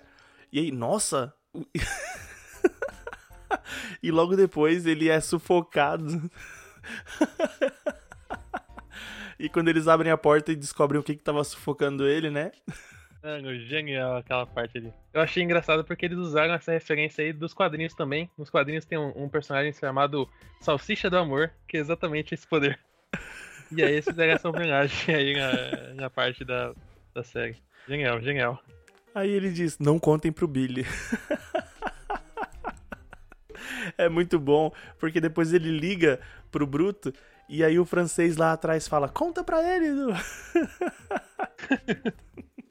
aí ele diz: Não, não, ele só tá zoando. é muito bom. Inclusive, nesse episódio do, do hospital psiquiátrico, a gente tem a entrada do cara que eu achei que ia durar muito mais tempo nessa série, que é o Lamplighter, é o Faixa de Luz, que ele tinha aparecido na primeira temporada bem rapidamente, quando eles fazem a entrada da Starlight no Seven. É, Ele aparece uma foto dele lá no quadro dizendo: Ah, esse é o cara que acabou de sair aqui, ele vai se aposentar e agora vai entrar Starlight no Seven. E a gente percebe o que aconteceu com ele aí na segunda temporada. O negócio que eu achei mais legal então é que eles pegaram o ator, o, o Sean Ashmore, que fazia o Bob, o, Homem de Gelo lá nos X-Men, e trouxeram ele pro outro lado, né, do, da temperatura. Então ele era o geladão, agora ele é o, o faixa de luz, o, o calorento ali. A gente acaba conhecendo um segundo lado do Faixa de Luz, né? Porque conta um pouco do passado dele e tenta construir ali quem é esse personagem que foi apresentado. E a gente percebe que o cara não é de todo mal, né? Ele tenta fazer alguma coisa bem, ele tenta seguir o que é o certo. Muito parecido com a Rainha Maeve, né? Que acaba sucumbindo à pressão que vem ali do grupo. Mas ele me parece ter uma bússola um pouco menos quebrada do que os outros. Apesar de ter a pior morte, né, de todos os supers. Pra mim ali foi uma morte muito desnecessária, sabe? Uma morte que não, não tem explicação. Isso mostra também que o poder dos super-heróis ali, do- de todos os super-heróis ali da Vault, é bem ruim, né? Porque o, o cara tem o poder de, de manipular o fogo. E ele não consegue nem mesmo controlar o fogo nele mesmo, né? Tipo, o cara não é imune a fogo. É. Todos os, os super-heróis ali tem, tem os poderes meio quebrados, assim, né? É, mas eu acho que ali ele, ele quis, né? Ele quis que fosse isso. Eu acredito que ele conseguiria. Apesar de que todas as vezes que mostrou ele usando o poder, parecia que ele só direcionava, né? Que ele só empurrava. É diferente um pouco do Piro, do X-Men. Porque o. Aqui parece que ele era só um lança-chamas. Ele apontava e o fogo ia na, naquela direção. O Piro do X-Men, ele consegue fazer desenhos de fogo, né? Eu acho um controle um pouco mais fino do que o facho de luz. Mas é verdade, eu acho que depois que ele se queimou, ele, mesmo que ele quisesse voltar atrás, ele não ia conseguir, pensando bem. Você acha que então o faixa de luz tá muito mais pra um dobrador do vento, que nem Avatar? É verdade. Nossa, faz todo sentido. Ele é dobrador de vento. Ele coloca a chama na frente, empurra o vento e o fogo expande. Agora sim, faz muito mais sentido. Falando do A-Train, o que, que vocês acharam dele nessa temporada? Eu achei ele mais apagado nessa temporada. Ele um, um pouquinho mais fraco, né? Ele não sabia de que lado tava e acabou sendo um, um pouquinho menos bem desenvolvido nessa temporada, né? Ele, ele fica com aquela subtrama de ah, vou sair do set, não vou sair do set, vou, não vou, vou, não vou, vou, não vou, e aí acontece que no final ele consegue entrar justamente por causa da igreja da coletividade, né? É verdade, no final ele volta. Uma coisa que eu achei legal é que o coração dele curou, porque estava sendo desenvolvido desde lá da primeira temporada, né? Que o coração dele vai crescendo, e isso é uma coisa que acontece com alguns esportistas mesmo, porque o coração é músculo, né? Ele usa muito e o coração acaba crescendo, chega uma hora que o coração não, não serve mais a sua função. Mas você percebeu que no final ele disse: Eu cobri a cidade inteira em 3 minutos e achei vocês. O A-Train no começo dessa temporada não conseguia correr nem um pouquinho lá no esgoto, né? Quem dirá cobrir a cidade inteira. Me parece. Aqui eu quero deixar uma, uma teoria minha. Eu acho que a fresca ela tem algum poder medicinal, alguma coisa. Nada tira isso da minha cabeça. Que a fresca ela faz alguma coisa. Ou um controle mental. Por que, que eles ficam oferecendo o tempo inteiro pra quem entra na igreja da coletividade? Eu acho, minha teoria é que ela não, não tinha nenhum poder mesmo. Era, é, é uma técnica que, que muita gente usa pra poder deixar a pessoa com alguma coisa pra poder fazer, né? Então, é, ele vai lá oferece a fresca pra ele poder tá bebendo, fazendo alguma coisa, enquanto ele vai lá e explica as ideias doidas dele, né? Então é uma ferramenta de controle muito mais do que um negócio de poder, na minha opinião. É, acaba que nessa temporada ela fica como uma piada, né? Faz até sentido esse controle, mas ele não explica nenhum dos dois. Fica meio perdido. E já que a gente tá falando da igreja da coletividade, a gente tem que falar do The Deep. Como eu falei, ele tava tentando entrar de volta no Seven. E aí ele faz aquela cena no mar pra impedir os The Boys. Ele tenta ajudar de alguma forma pra poder voltar pro, pro Seven, né? Pra fazer o grande retorno dele, né? Pra voltar pra mídia e ele começa a fazer tudo aquilo no mar. Foi uma cena, pra mim, de tensão, porque eu vejo o mar como um negócio desconhecido, né? E o The Deep tá na casa dele. E no final ele tenta segurar os caras com a baleia. e tem aquela cena incrível, né? Da segunda temporada. Que é a lancha atravessando a baleia. E aí, meu, eu queria só ressaltar uma parte desse momento quando o Rio desiste, né? O Rio desiste lá dentro da baleia. Ele não quer sair. Não, não, podem ir, podem ir. Eu fico aqui, eu fico aqui. E o coração da baleia ainda tá batendo. coração fica batendo ali mais uns dois minutos até parar. É muito desapego à família tradicional brasileira, sabe? Eles colocam as entranhas de um bicho, todo mundo coberto de sangue. Ó, se você aguenta isso, você assiste. Se você não aguenta, nem vem, tá bom? Eu vou mostrar isso e pronto. Meu, é. É, é escancarado. Essa cena aí é leve perante a, um, várias outras que aparecem. Qual que você achou mais gritante? Pra mim, a pior cena das duas temporadas é aquela que o Homelander tá com a Stormfront no beco e ele ah, esmaga a cabeça lá do cidadão, apertando pelo olho, explode tudo, sangue na cara deles e depois eles começam atos lascivos. Pra mim, aquela cena foi totalmente repugnante, desnecessária e a mais grotesca da série. Pra mim, não tem uma pior que aquela, não. Meu, Eu ainda tenho a opinião de que ele tomando leite foi a pior de todas. Pra mim, isso não sai da minha cabeça. O leite não tem como ser mais repugnante que aquilo, velho, assim hoje. É, a da baleia me chamou a atenção porque eles estavam dentro, né, de um ser que tava morrendo. Mas realmente, o Homelander tava segurando o cara no beco, né, Edmar? Tava segurando a cabeça dele contra a parede. E aí ele, enquanto a Tempesta faz o que ela queria fazer com ele, ele acaba perdendo o controle e esmaga a cabeça do cara. Eu sou o maior super-herói do mundo. Rogério, o herói acabou de derrubar um avião com a criança dentro. Então, vamos falar um pouco da Rainha Maeve? Ou Queen Maeve em inglês. Eu não sei vocês, mas ela é um personagem que eu gostei. Essa série a gente não consegue gostar de muita gente, mas eu acabei gostando dela porque me parece que ela era uma pessoa boa que foi quebrada pelo sistema. Não sei o que vocês acharam. Em nenhum momento eles mostram ela fazendo algo repugnante, né? Então dão a entender que ela também não presta, mas não mostra nada pra gente. Por isso que a gente se apega a ela desde o começo. A gente pressupõe que ela seja ruim também, mas ela não faz nada palpável aos nossos olhos. Eu acho que é justamente esse o problema com ela. Porque ela, ela não faz nada, né? Então, é aquele negócio, se você erra por omissão, você também tá errando, né? De certa forma, né? Então, por exemplo, ela não fez nada na primeira temporada quando o Homelander não quis salvar ninguém ali no avião. Aí na segunda temporada, é- ela sempre fica obedecendo ali o Homelander e não, não se levanta. Até o momento que, ali no fim da temporada, ela consegue fechar o arco e ela finalmente se levanta em favor de alguma coisa que ela acredita, né? O verdadeiro, as meninas dão conta, né? Ah, mas ali no avião, pra mim, ela nem tinha o que fazer, cara. Eu tenho a impressão, ela nem sobreviveria à queda do avião, porque eu penso que ela tava tão determinada a salvar as pessoas ali, que se ela tivesse a menor chance de sobreviver, ela tinha abraçado aquela menina e aquela mãe e tinha pulado do avião. É a minha impressão. Mas é exatamente isso. O, por exemplo, o que, que o Capitão América faria? Como eu sou Marvete, vou falar aqui do Capitão América. né? O que, que o Capitão América fez quando tava na mesma situação ali, um avião que podia é, salvar milhões de vidas? Ele foi lá e caiu junto com o avião. É verdade, agora que você trouxe o nosso idealismo de heróis, faz todo sentido, né? Ela teria dado um jeito, teria tentado pelo menos, né? Ela tentou. Ela falou, leva essa aqui, por favor. Ela implorou pra ele levar pelo menos a menina. Ela tentou de todo Ah. jeito. Quando viu que não ia ter solução mesmo, ou ela morria com todo mundo, ou ela sobreviveria. E ela tinha lá a paixão dela. Então, então eu entendo ela. Sim, eu também entendo. Mas o Júnior trouxe o- os outros heróis, né? De outros universos, da Marvel aí, ele trouxe. A gente tá tão imerso nesse mundo de merda, né? Que é o de The Boys, que a gente não lembra do outro.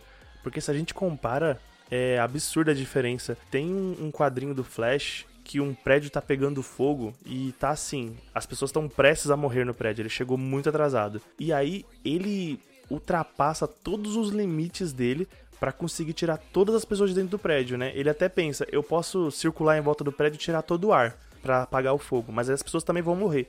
E aí o Flash faz das tripas coração, né? Pra poder entrar e tirar uma pessoa por vez de dentro do prédio. E a rainha até sugere isso, né, pro Homelander, mas ele diz: Eu não vou conseguir fazer isso. Talvez ele até conseguisse, mas ele não tava nem ligando, né? Outra questão da rainha Maeve é que ela tem um relacionamento com a Helena. E aí volta aquele ciúme possessivo do Homelander, né? Que não quer que ela tenha ninguém. E ele começa a expor ela na mídia, né? Fala pra todo mundo que ela é homossexual, começa a empurrar comerciais homossexuais, merchandising homossexual. E assim, a rainha Maeve, ela não é esse tipo, né, de pessoa. Ela não quer abrir a sexualidade dela, ela queria manter só pra ela. E ela começa a sofrer esse, como eu posso chamar, essa exposição que ela não queria. Até culminar naquela cena final que a rainha Maeve vai lá e ajuda todo mundo. Eu sou o maior super-herói do mundo. Rogério, o herói acabou de derrubar um avião com a criança dentro. partindo pra reta final, né, o sétimo e o oitavo episódio começa com aquela fuga da estrela que tá fugindo da prisão dela e o Rio vai lá salvar e ela encontra o Black Noir e leva um couro absurdo. Até que chega a rainha e ajuda ela nessa luta. Da maneira mais, como é que eu posso falar? Imprevisível que a gente poderia imaginar. Mano, quem diria que o, Batman desse universo tem alergia a nozes, mano? Tudo que podia ser a kriptonita dele, o ponto fraco ali, um- uma barra de, de chocolate com nozes ali, nossa, quem diria? Nesse episódio também é quando o Homelander e a Tempesta levam o Ryan pra eles, né? Vão brincar de casinha com o filho do Homelander. E aí que a gente descobre que a Becca tem super poder de velocidade também, né? Porque o, o Homelander pega o filho dela e daqui 15 minutos ela já tá lá com o Billy. Praticamente.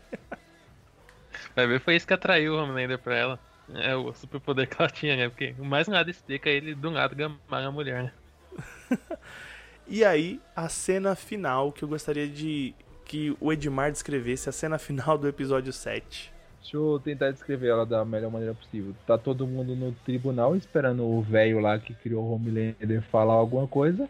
E do nada começa a fazer tipo um, um estouro de pipoca. Sabe quando tá pipocando, tá terminando? Só Sim. que dessa vez são cabeças explodindo. Sem parar. começa pelo juiz, né? O, o- explode a cabeça do juiz. Eu fiquei pensando isso mesmo. Eu pensei, meu, o Homelander vai levantar ali e vai matar o velho. Mas se ele mata o velho, ele vai estar cometendo um crime. E aí começou explodindo as cabeças e começou pelo juiz, né? Parecia uma coisa neutra. Uh, Matou o juiz. Eu pensei que ia acabar ali. Eu pensei que só ia explodir a do juiz e ia ter que adiar o, o julgamento. E aí começou a explodir outras. E não sei se vocês perceberam, o Homelander ele começou a olhar de um lado pro outro assim. Duas coisas que eu percebi nisso. Um que ele, Pra ele ele era imune àquilo, né? Aquilo não ia atingir ele. Mas o onda de choque, né, que é o, o corredor que ia substituir o A-Train, a cabeça dele explode. Então, tipo, não é um poder que só funciona contra pessoas normais. Mas o Homelander tá lá de boa, olhando pro lado e pro outro. Inclusive, eu cheguei a cogitar que pudesse ser o Homelander, de alguma forma. Porque ele fica olhando pra um lado e pro outro e parece que ele que tá guiando a explosão. Não sei o, o que vocês pensaram nesse momento aí. Da- quais foram as suas teorias? A, a minha impressão aí foi que ele, ele tava meio perdido, né? Pelo menos, pelo que eu tava vendo, ele olhava pra um lado e pro outro, assim, tentando. O que que tá acontecendo, assim? E, e aí a, a série foi botando vários ganchos, assim, várias coisas que você poderia ter pensado, ah, é, essa pessoa é essa pessoa.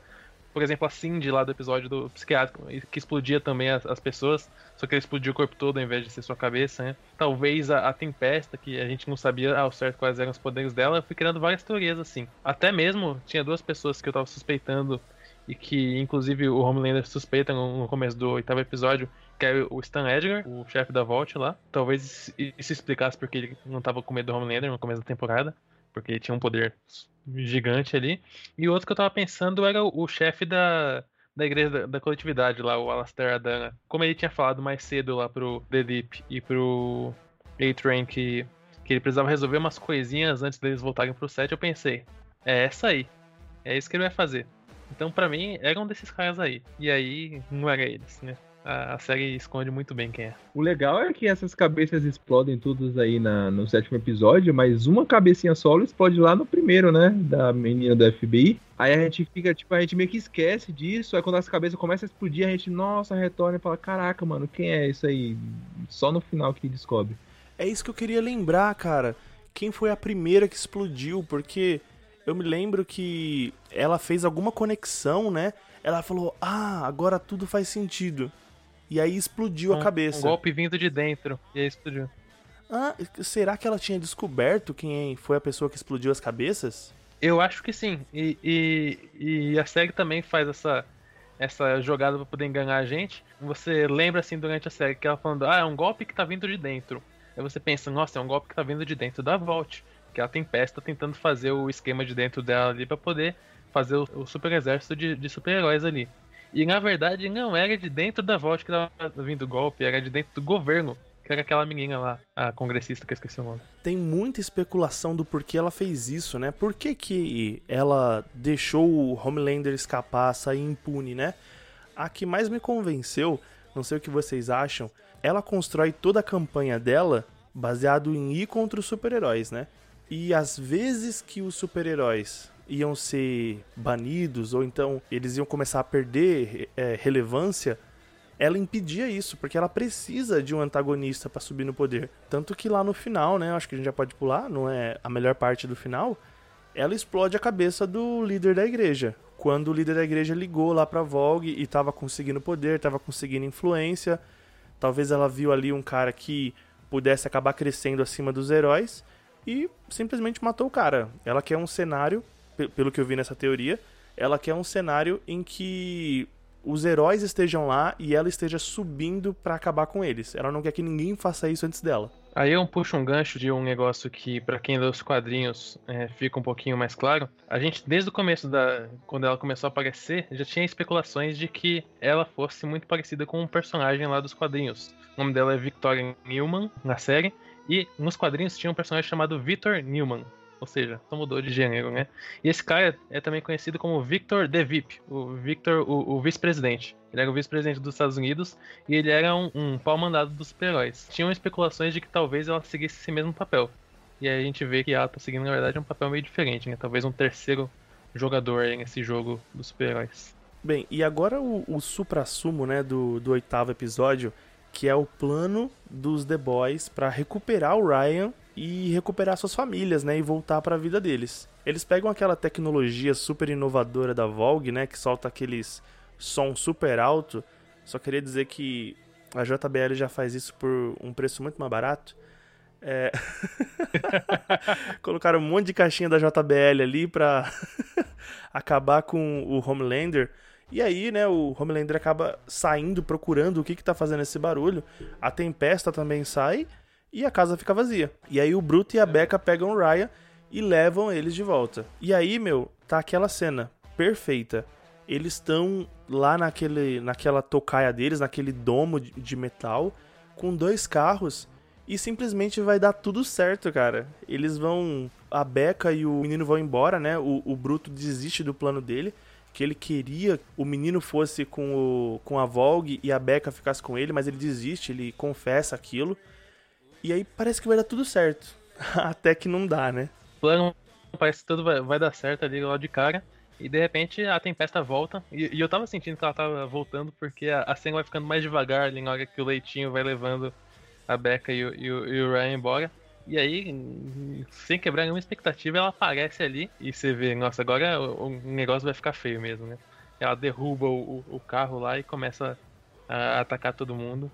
E aí chega a verdadeira cena das meninas não conta, né? Então a, a gente tinha tido um- uns episódios antes é, o- a gravação do paródia aí do, do filme da Liga da Justiça. Era o Down of the Seven. É, é muito paródia do, do, do Zack Snyder, Até- inclusive, né? Até o filtro vermelho, né, que eles colocaram.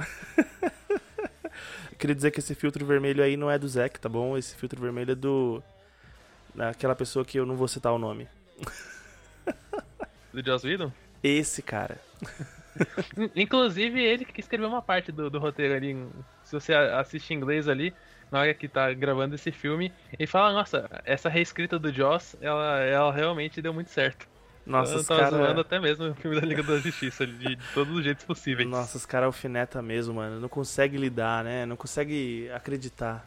Release the Snyder Cut. Já foi releasado, né? Releasado. E aí chega a Tempesta, então, finalmente, voltando no último episódio, chega ela e, e começa a lutar ali com a Kimiko e com a Starlight. Inclusive ali eu temi pela vida da Kimiko, né? Porque na hora ela foi torado o pescoço dela ali.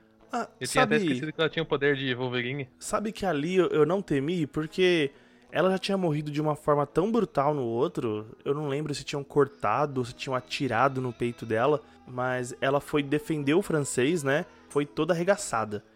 E aí ela voltou simplesmente regenerou ali no maior estilo Wolverine. Quando quebrou o pescoço, eu falei: "Ah, não morreu não". foi a impressão Mas eu- pois é, mas eu tinha esquecido do poder dela ali de, de Wolverine da vida. E aí, do nada, eu, na hora que ela levanta ali, daquela virada do pescoço, daquela estralada assim, aí eu lembrei que ela tinha um poder de regeneração ali. É verdade. E aí chega a terceira, né? A terceira garota ali pra, pra espancar a Tempesta, que é a Rainha Maeve, com uma, uma pancada, né? E eu não sei se vocês perceberam a referência ao chute da Mulher Maravilha. que, que tem em todo o filme da Mulher Maravilha, em todo o trailer, tem aquela rasteira incrível que ela dá. E aqui, quando eles vão derrubar a Tempesta, ela dá aquela rasteira da Mulher Maravilha. Genial esse golpe aí, esse uso da paródia aí da, de tudo que faz parte da Liga da Justiça ali pra poder zoar ainda mais. É, e aí, finalmente elas dão aquilo que, que nazista merece tomar mesmo, né? Virar saco de pancada, ser chutado e estourado ali no Você chão. tirou as palavras da minha boca.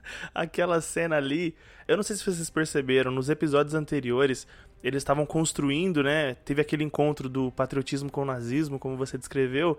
Eles estavam fazendo o discurso, né, do Make America Great Again. E aí eles simplesmente derrubam ela no chão e enche de porrada, de porrada não de chute, né? Só falar que, que o nazismo ele é bem desacreditado né, em todo esse último episódio, porque tanto essa parte de dela ser chutada até umas horas, quanto um pouquinho antes, quando ela tá contando lá pro Ryan que, que o Ryan precisa ter ódio das pessoas por causa do genocídio branco. Até o Homelander fica com uma cara meio assim, o que, que você tá falando, mulher? Não é possível que você tá falando essas, essas besteiras aí. Verdade. Eu nem lembrava dessa cena. Foi tão. Passou incólume pra mim. Mas aí ela sai fugida dali, né? Ela solta os raios no chão e sai voando e cai diante do Bruto, da Becca e do Ryan. E aí o Ryan acaba aplicando esse ensinamento que a própria Tempesta deu pra ele, né? De usar o ódio. É, eu só não entendi muito bem como é que foi aquilo ali. Vê se vocês conseguem me explicar. A Tempesta segurou lá a Becca na com enforcando ela contra a árvore. E aí o menino solta aquela rajada de laser super incrível. As partes que ficaram feridas da tempesta foram as extremidades, como se o, se o tiro do menino fosse um, um cano, não foi um- uma rajada tipo certeira, como é ali do, do Ciclope, do Superman. Parece que ele fez um cano assim e atingiu só as extremidades. Ou vocês entenderam outra coisa disso? O moleque é descontrolado que nem o pai. Eu não tem controle nenhum no poder ali. Ele não tinha controle mesmo, né? O Homelander a gente vê que, que é mais descaso do que descontrole. Mas ele não sabia como fazer, né? Ele foi lá e, só deixou a fúria tomar conta dele ali e- e estourou ela a lá Anakin Skywalker, né? É verdade. Nossa, não tinha parado. Será que é outra referência? Aí ela ficou sem um olho, sem as du- os dois braços, sem as duas pernas. E começou ali a, sei lá, rezar em, em alemão. Eu não sei o que ela tava falando. Eu tentei colocar a legenda pra saber se iam traduzir, mas não mostrou o que ela tava dizendo, não. É... Ah, mas já soltaram o, o que ela tava falando Ah, o que, é, que era? em alemão ali. E ela tá lembrando do marido dela, né? O que a gente viu durante a temporada que o marido dela tinha sido o Frederick Volt, criador da Volt, né? E aí ela começa a falar em alemão o seguinte, ó. Era lindo. Nós sentamos debaixo da sombra das macieiras. Lembra daquele dia, Frederick? Chloe colocou o braço dela para fora da janela do carro. Nós encontramos um lugar perfeito perto do rio, debaixo da sombra das macieiras. Era a primeira vez que Chloe comia uma massa fresca. Eu estava tão feliz, foi maravilhoso. Eu queria que aquilo nunca terminasse. Então ela meio que tá se lembrando ali da filha dela, da Chloe, e do marido dela, uma das primeiras lembranças que eles têm num momento feliz que ela teve. Nossa, que forte. Aqui tem informação. The Boys tá repleto de referências, né? A cultura pop e a gente tá repleto de referências ao choque de cultura. Me vejo obrigado a concordar com o Palestina. Aí eu queria que vocês me dissessem. Tem algumas coisas pra mim que ainda ficaram obscuras da Tempesta. Uma delas é que ela antes atuava como a Liberdade. E a única cena que mostra da Liberdade dela nas memórias da menina, né, é, enforcando o cara negro, ela não usa raios. E isso me fez pensar: será que a Tempesta tem um conjunto de muitos poderes e tipo, quando ela tava como Liberdade ela usava alguns, agora como Tempesta ela usa outros? E isso ficou, assim, matutando na minha cabeça, porque ela tem muito tempo de vida, né? E no começo desse episódio, aí eu tô viajando mesmo, hein? No começo desse episódio, quando o Huey conta o passado dele, ele fala que a mãe dele foi embora, né? Que a mãe dele fugiu. E eu fiquei pensando que essa ponta aí acho que vai ser respondida no futuro. E eu fiquei pensando, meu, a mãe do Huey vai ser a Tempesta. Sei lá, entrou na minha cabeça. É muita viagem mesmo mas eu ainda acho que a mãe dele vai ser importante. Mas volta pra Tempesta. Ela não morreu, ela ficou ali. Será que ela ainda vai aparecer na terceira temporada? Será que ainda vai ter alguma questão com ela? Ou vocês pensam que acabou por agora? Ela vai voltar se ela tiver, tipo, um poderzinho de regeneração, né? Porque ela sem os braços, sem as pernas, só se ela for aparecer presa, ela vai ficar falando alguma besteira, porque a não ser que ela consiga voar sem os membros, mas ela tava toda lascada, né? Tem que ver se ela morreu mesmo, se ela tá realmente presa. Mas ela é uma inválida agora, né? É verdade. A tecnologia parece que acompanha muito a nossa tecnologia de hoje, né? Eu não acho que, sei lá, colocar uns braços mecânicos, umas pernas, sei lá. Se não for isso, é só como você falou mesmo, é poder regenerativo. E, e foi isso que eu quis dizer, né? Será que ela tá escondendo algum poder? Hum, não sei. Só a terceira temporada vai dizer. Eu acho que talvez eles adaptem um dos arcos que tem lá nos quadrinhos de forma bem adaptada mesmo, porque na, nos quadrinhos nós temos na Torre da Vault um, um porão onde eles guardam várias ferramentas, várias, várias coisas, e dentro do porão tem, nos quadrinhos tinha Lamplighter, o, o facho de luz, escondido num corpo formato zumbi. Então ele tava meio faltando parte do corpo e tudo mais. Pode ser que eles adaptem esse arco do Lamplighter meio zumbi usando a Tempesta. Poder fazer o uso da, da, da heroína ainda em uma temporada futura. Mas e aí, eu quero encerrar com a gente dando um chute pra terceira temporada. Eu quero começar com o meu. O meu chute pra terceira é a respeito do Ryan. Pra mim, tem muita gente especulando que ele vai ser o próximo Homelander, né? Que ele vai ser o próximo vilão. Pra mim, o Ryan vai ser um herói de verdade. Sabe, eu acho que essa pequena influência que ele teve da mãe dele no início da vida vai fazer alguma diferença. É, eu penso que eles vão começar a abordar isso de alguma forma e ele vai acabar se tornando uma pessoa boa. É, e se eu puder dar mais um pequeno chute, eu acho que a mãe do Rio vai ser apresentada na terceira temporada. Ele aprendeu um negócio também com o, o Bruto, né? O Ryan. Ele aprendeu uma frase. Não seja um babaca. Verdade. Meu chute pra terceira temporada, isso já baseado um pouquinho em fatos do que já saiu. É, não sei se vocês viram, mas o- na terceira temporada vai ter um personagem novo. Vai ser representado pelo cara do Supernatural, o Jason Eccles, Hum, que é o, o principal do Supernatural. E ele vai ser o Soldier Boy. O que, que é o Soldier Boy? O Soldier Boy é uma imitação do Capitão América. Sim. Então, eu acredito que vai ter um lado mais voltado para patriotismo também, é um, um competidor pro Homelander em relação a patriotismo. Tô muito ansioso para que isso aconteça aí. Como que ele vai reagir com a loucura que ele tá no final da segunda temporada, né? Ele vai ser o competidor do John Cena, né? O Capitão América babaca. É, Eu não pesquisei muita coisa não, e tipo assim, de cabeça, eu não tenho nada dos quadrinhos, eu não li da Nem série, não vejo vídeo nenhum. Eu só espero que eles expliquem, porque aquela menina lá tava explodindo aquelas cabeças, né? Principalmente a do, do velho que ia entregar lá a Volt. Além de explicar outra coisa, eles vão ter que me dizer por que, que a Eleven fez crossover com The Boys. Essa é outra ponta solta que ficou aí pra terceira temporada, né?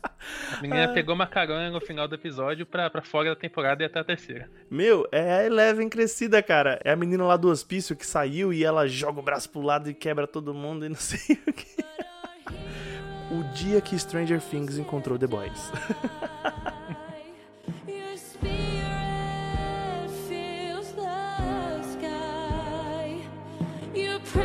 true.